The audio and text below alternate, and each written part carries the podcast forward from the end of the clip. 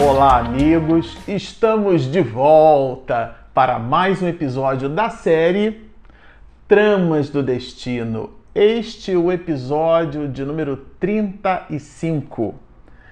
Bom, para você que está nos acompanhando no canal, nós estamos estudando a obra, o livro Tramas do Destino, esse opúsculo maravilhoso, é o terceiro livro da produção literária de Manuel Filomeno de Miranda, expedido pela pena segura com igualmente augusta do médium baiano, humanista, né, pacifista, Divaldo Pereira Franco. Bom, estamos aqui é, estudando juntos, né, as observações que dizem respeito a esse capítulo 16 que trata é, dessa figura que agora Miranda vai apresentar na história romance. Nós estamos falando da médium Epifânia.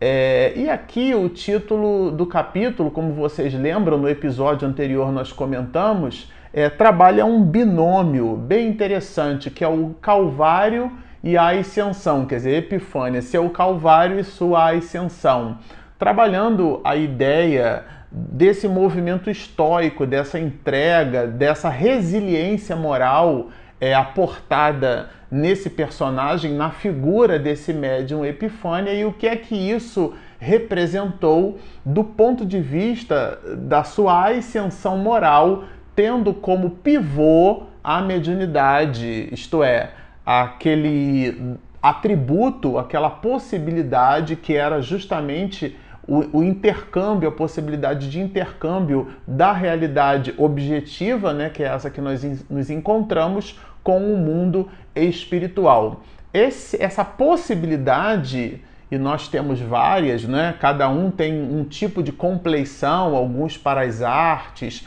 para a música, para o canto, para a cognição do ponto de vista sinestésico corporal, como a gente observa nos atletas, e tudo isso forma um conjunto de belezas, né?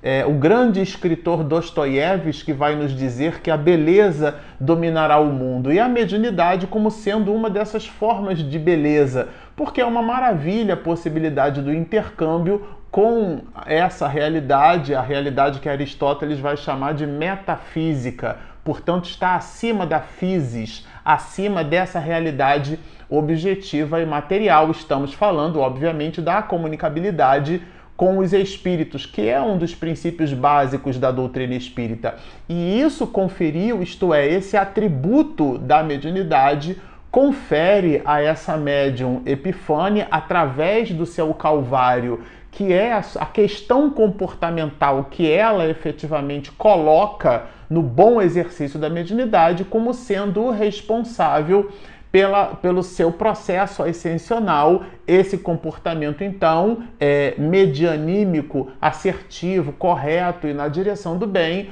como fazendo parte é, desse movimento ascensional de Epifânia. E Miranda faz questão de destacar é, isso nesse capítulo de número 16. Vocês recordam que o enfermeiro Cândido leva a família Fergusson para assistir uma reunião pública. E ao final, depois de, da matriarca da família ficar assim completamente é, é, extasiada com aquelas informações novas, ela, que era de origem católica, vai ter com a médium Epifânia, sobretudo no instante da, da transfusão energética pelo passe, e ela então dá passividade, na verdade, permite, como médium, como ponte, como intermediário, que a mãe é, de dona. De dona é, da família, né, da família Ferguson, estamos falando aqui da dona Adelaide, ela então ela manifeste-se através de Epifânia e é uma maravilha.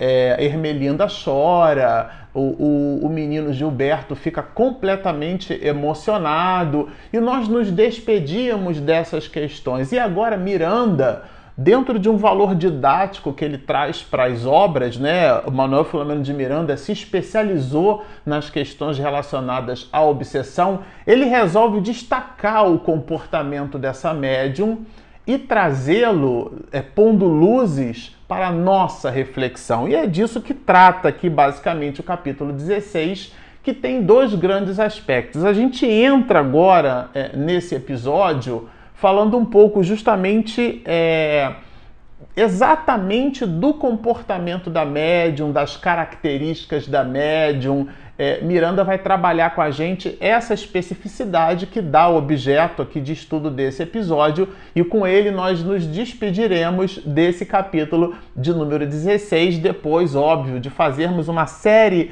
de leituras né, que nós destacamos aqui. Ele já começa falando do mediunato, que é o mais alto grau comportamental, a tese de André Luiz, né?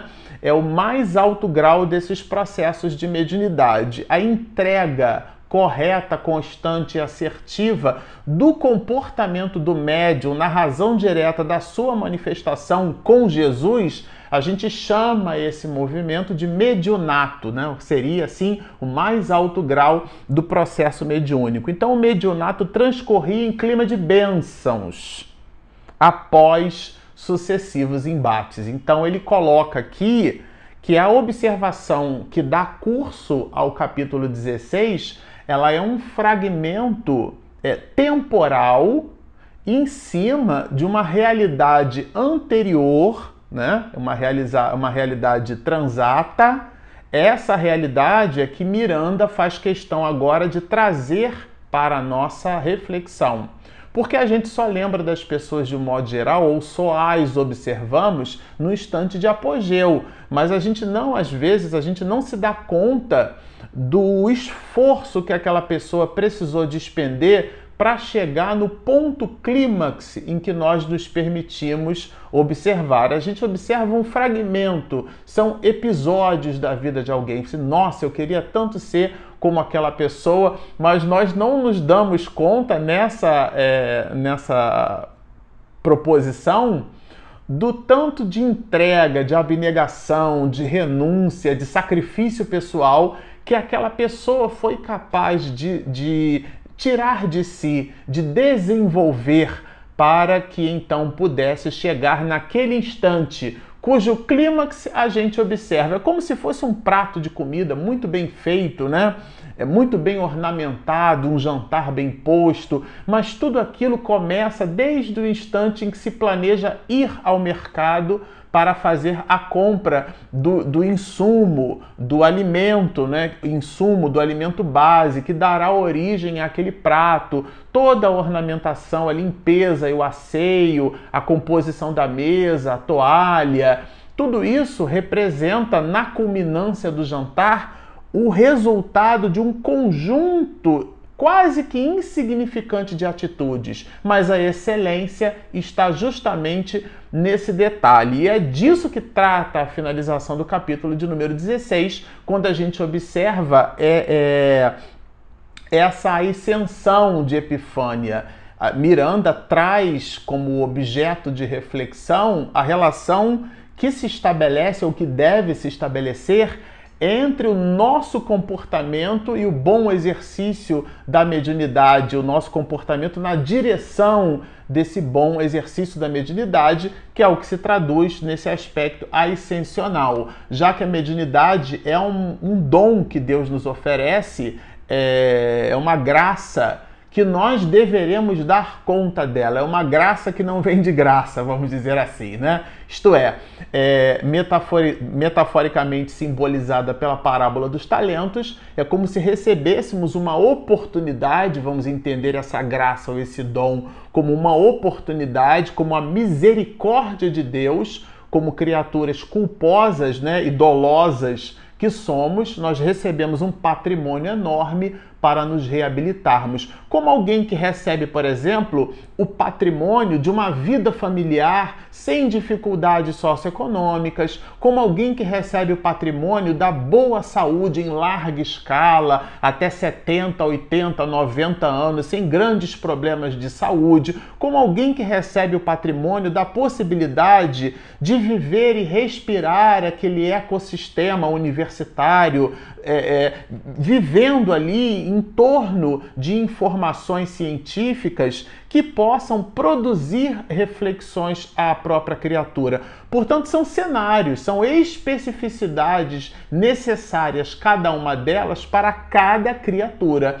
E a Epifânia recebeu nessas especificidades a mediunidade e ela necessita para que seja bem aplicada desse comportamento retilíneo e ele começa falando justamente que essa bênção que ela recebe se traduz ali num clima agradável, mas que não foi sempre assim, que teve seus instantes de embate.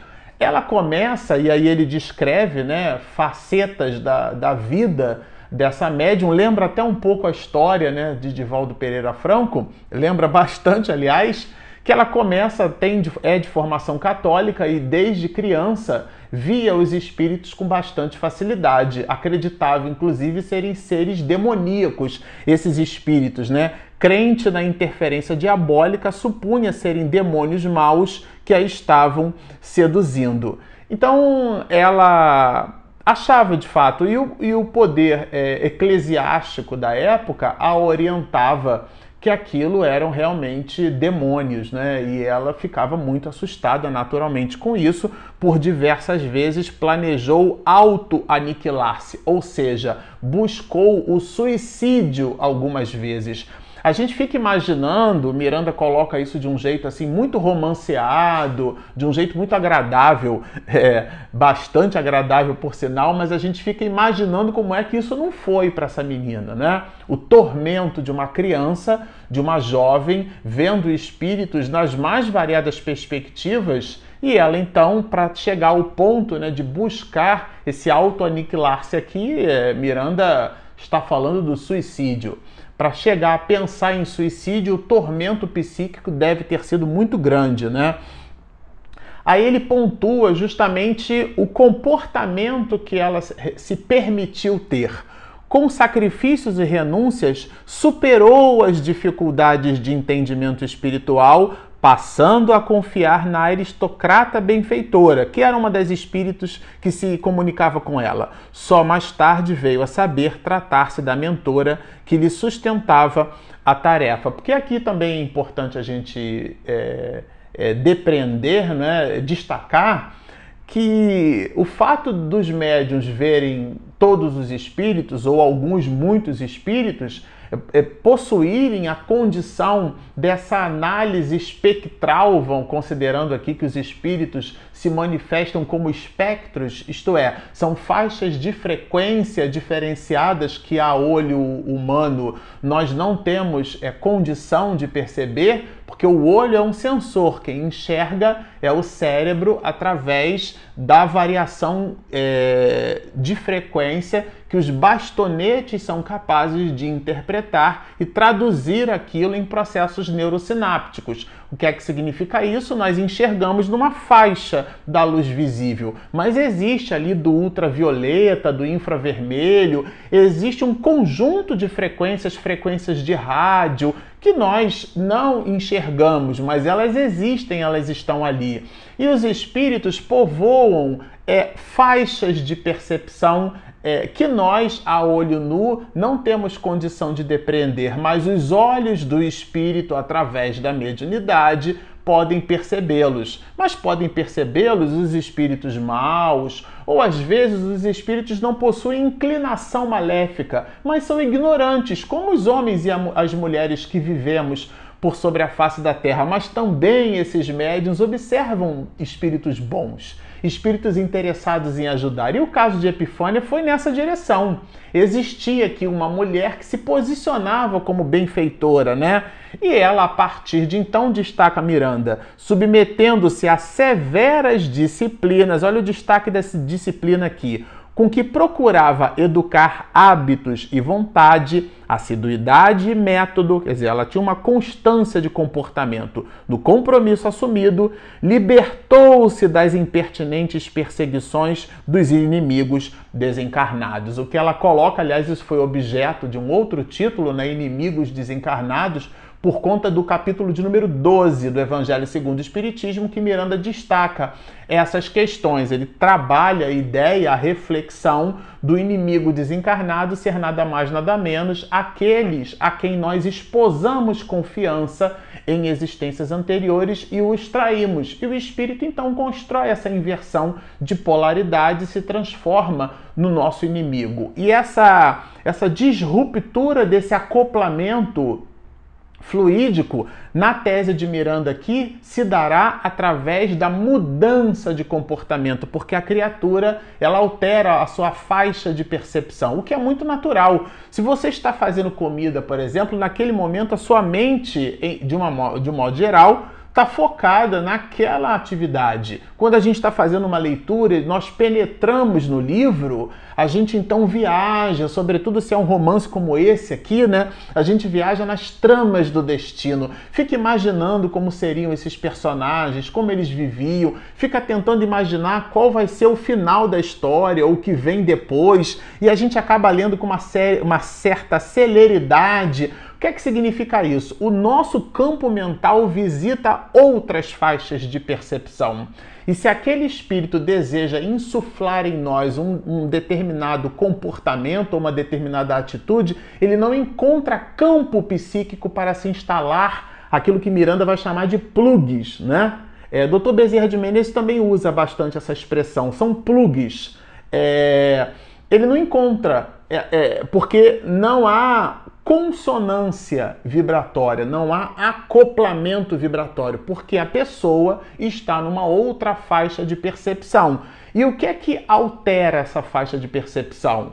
É o comportamento porque o comportamento nos leva à modificação do nosso mundo íntimo. E aqui Miranda aprofunda isso. Pessoas imprevidentes censuram-na por conservar-se solteira, correndo perigos desnecessários. Isso aqui eu achei maravilhoso. Porque a gente, de um modo geral, tem uma ideia de formatar as pessoas, né? É, o que é que significa isso? Aliás, a própria formação escolar, quando a gente estuda a filosofia da educação, essa é uma reflexão que vem do, do século XX bem para cá, né? Quando a gente lê Piaget ou Vygotsky, quando a gente estuda o pensamento é, do ponto de vista é, tanto sociológico quanto psicológico do desenvolvimento da criatura humana. Quando a gente faz essa análise é, à luz desses pensadores e de muitos outros, a gente reflexiona sobre essa visão da educação que é uma espécie de formação. Quando a gente diz assim, ah, qual é a sua formação, a minha formação acadêmica.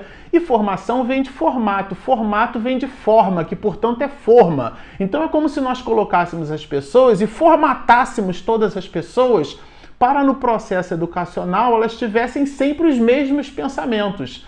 E quando, na verdade, a proposta, quando a gente se permite ler alguma coisa sobre Paulo Freire, por exemplo, para citar um dos educadores, né? A gente pode também beber disso de Rousseau, como a gente pode também observar isso no pensamento de Pestalozzi, a educação liberta. O que é a liberdade? É a essa liberdade nessa perspectiva educativa é a condição da criatura de agir livre, livremente. Né? A gente fala muito em doutrina espírita de livre-arbítrio, que é a liberdade de arbitrar, portanto, de decidir.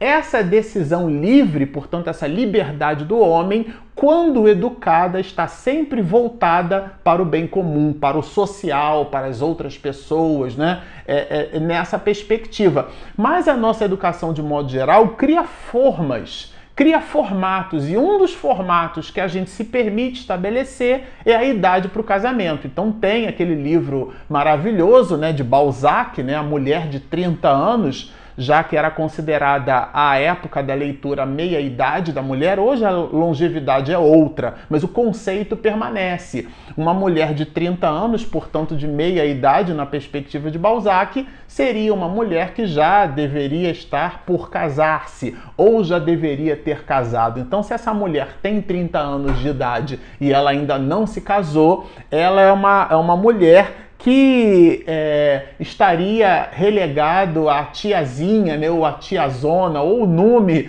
que a gente queira dar, e as mais das vezes esse nome até tem características pejorativas. Mas o ponto alto dessa, dessa proposição aqui que a gente está se permitindo trabalhar junto com vocês é a ideia do preconceito que é resultado da nossa formação.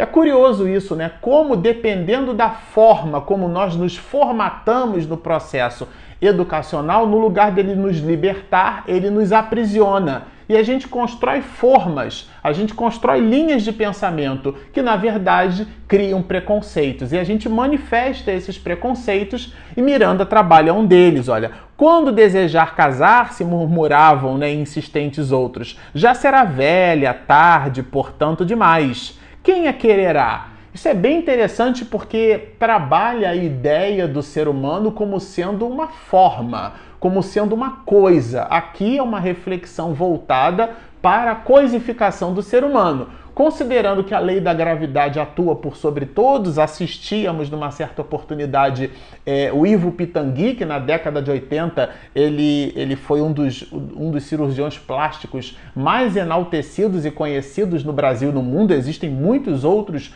brilhantes, mas de modo geral a gente conhece bem o nome de Ivo Pitangui. E numa entrevista na TV educativa que a gente se permitiu assistir, é, a entrevistadora perguntava para ele se ele não, é, não faria nele, né? Uma cirurgia plástica, já que era um homem ancião, né? Já estava ali visitando o mais alto grau, né? Dessa, dessa, dessa perspectiva de vida. E ele disse que não, porque a lei da gravidade, ele tinha consciência de que a lei da gravidade atuava para tudo e para todos, e com ele não era diferente. Entretanto, sabia ele, Ivo Pitangui, que algumas cirurgias plásticas que ele promovia não resolvia questões de corpos físicos tão somente, mas eram cirurgias na alma, porque restabeleciam a dignidade humana de algumas pessoas, com algumas muitas variações, porque esse assunto é uma outra live só para a gente trabalhar, é uma, um outra, uma outra é, perspectiva analítica. Mas o ponto alto aqui gira justamente em torno dessa visão da criatura como coisa. Então, passou de uma determinada idade, é portanto preconceito a forma, a forma como nós nos educamos. Ela sabia que sua tarefa era de ajudar, socorrer por meio da maternidade do espírito. São esses mecanismos sutis da intuição ligados aqui à proposta de vida de cada um. A pessoa tem no imo, no interior da alma, aquilo que ela sente que deve buscar como sua realização de vida. São esses mecanismos da intuição, que inclusive é uma das formas de mediunidade a mais comum por, por, por sobre a face da Terra. Né? Allan Kardec apresenta isso é, quando trata do assunto mediunidade, quando define mediunidade, no capítulo de número 14 e daí por diante. É um atributo essencial de cada um de nós. Né? De um modo geral, todos possuímos mediunidade e ela se faz, se dá nessa movimentação intuitiva. E é essa intuição, as mais das vezes, que reflete o pensamento irradiado do nosso mentor espiritual em cima da nossa proposição de vida. O que é que significa isso? A gente sente que nós deveremos ter aquela atitude, aquela postura, aquela inclinação. Não, eu sinto que eu preciso ser professor de língua portuguesa. Nossa, mas o meu pai quer muito que eu faça engenharia civil mas eu sinto que dentro de mim é aquilo que eu busco, é aquilo que eu quero. E mesmo que as outras pessoas estabeleçam para a gente receitas de felicidade, né? Porque sempre tem os, os, os gurus da hora, né? Que ficam nos indicando essa ou aquela atitude. Aqui no caso de Epifânia, ela possuía no imo essa, essa compleição que muito provavelmente era potencializada pela sua própria mediunidade. Diz aqui mais Miranda nesse sentido. A caridade era a sua ginástica preferida. Olha a analogia que ele faz. Ele primeiro fala da maternidade do espírito, agora ele fala da ginástica da caridade, a fim de manter as formas do espírito em ritmo de amor no pensamento e na vontade. Então, esse era o objetivo de, dela, essa, esse era o seu propósito de vida. E Miranda nos faz perceber aqui que ela era cercada de jovens e de pessoas. Né? Devia ser uma mulher, uma menina, que, como irradiava beleza, ele não toca aqui exatamente. Aliás, ele fala que a Epifânia nem era uma mulher assim exatamente bela, como a gente poderia classificar é, do ponto de vista da nossa formação ou da nossa formatação, mas irradiava certamente beleza, e aí ele vai destacar que rapazes irrequietos faziam-se arregimentados a arderem de paixão, tentando induzi-la à sedução.